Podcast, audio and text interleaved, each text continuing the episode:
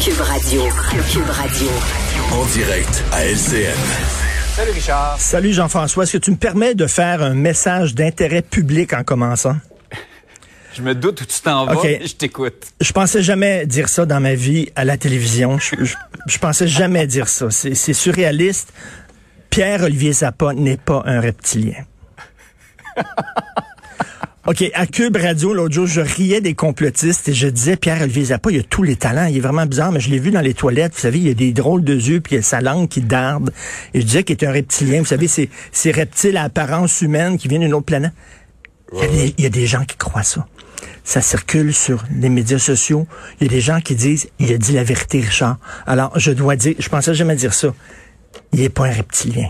Il a beaucoup de talent, mais c'est un être humain comme vous et moi. Voilà, tout. entendu ta...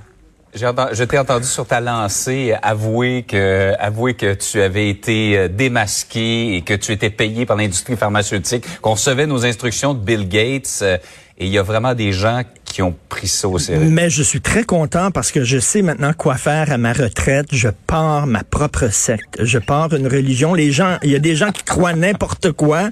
Je te dis, en une journée, je me fais, sans- je me fais sans adeptes facilement comme ça. Je vais avoir ma propre religion. Alors voilà. Ouais, assez euh, incroyable.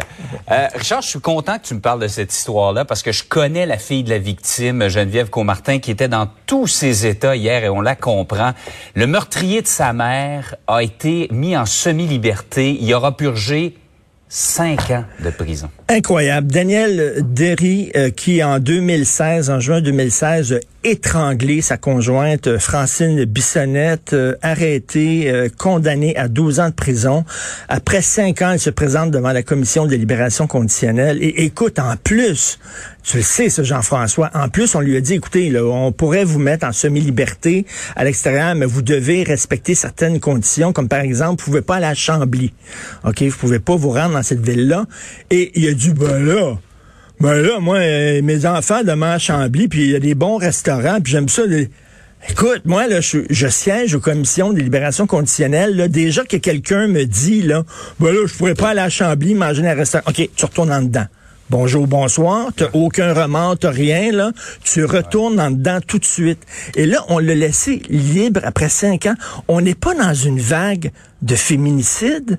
Jean-François, euh, les, les, les- les procureurs de la couronne le disent qu'il faut avoir maintenant des peines beaucoup plus sévères pour qu'on soit là, que le message soit clair, que veut dire tuer une femme, tuer ta conjointe, tuer ton ex, c'est inacceptable. Et là, on le laisse en semi-liberté après cinq ans. J'ai un nom à te dire, un nom, Ostagio Galézé. Ça te dit quelque chose, ça? À Québec. Ouais, ouais. À Québec. assassiné la jeune femme. Exactement. Il avait fait de la prison pour le meurtre d'une femme. Il était sorti. Qu'est-ce qu'il a fait en sortant? Il en a tué une autre. C'est une travailleuse du sexe dans un motel, vous vous souvenez, euh, dans la région de Québec. Et le message qu'on envoie, et tu connais euh, la, la fille de cette victime, écoute, on partage sa colère, on partage sa stupéfaction. Vraiment, là, à un moment donné, et on se souvient tous du titre du livre de Yves Thériault euh, sur les libérations conditionnelles. Tout le monde dehors. Ben justement, je vais parler avec Yves un peu plus tard. C'est vraiment la preuve qu'on on n'a pas appris de nos erreurs. Cinq ans. C'est ça, tuer une, une femme, là. le prix d'une vie, c'est cinq ans de prison. Incroyable. Je cite juste en terminant, avant de passer à un autre sujet, un extrait du rapport. Votre discours glisse par moments, vos propos sont légèrement accusateurs et teintés de reproches envers la victime. Que- Quelqu'un qui dit ça n'a pas appris la leçon après ça. Ben, il, il démontre aucun remords. Quand tu dis la seule affaire qu'il a à dire, c'est oh, j'aime ça, moi, les restaurants à Chambly. Écoute, là. Incroyable. Hey Richard, tu trouves Maxime Bernier de moins en moins drôle et de plus en plus dangereux. Pourquoi? Oui, bon, on le trouvait drôle, tu sais, Maxime Bernier, sa façon de dire au vaccin. Moi, je, je fais du jogging, moi, j'étais en forme. On riait beaucoup de ça. Mais là, écoute, là, il est de moins en moins drôle. Alors, Maxime Bernier qui cite John F. Kennedy dans un discours et qui dit, lorsqu'on vit euh, sous une tyrannie, notre devoir est de faire la révolution. Jean-François, moi, ce que j'entends et ce que je vois, là, c'est Donald Trump qui encourage des gens armés à se pointer au Capitole. C'est la même affaire. Je m'excuse. Une révolution, ça se fait pas là à coup de courriel. Ça se fait à coup de à coup de fusil. ça se fait avec des guillotines, ça se fait avec des actes violents.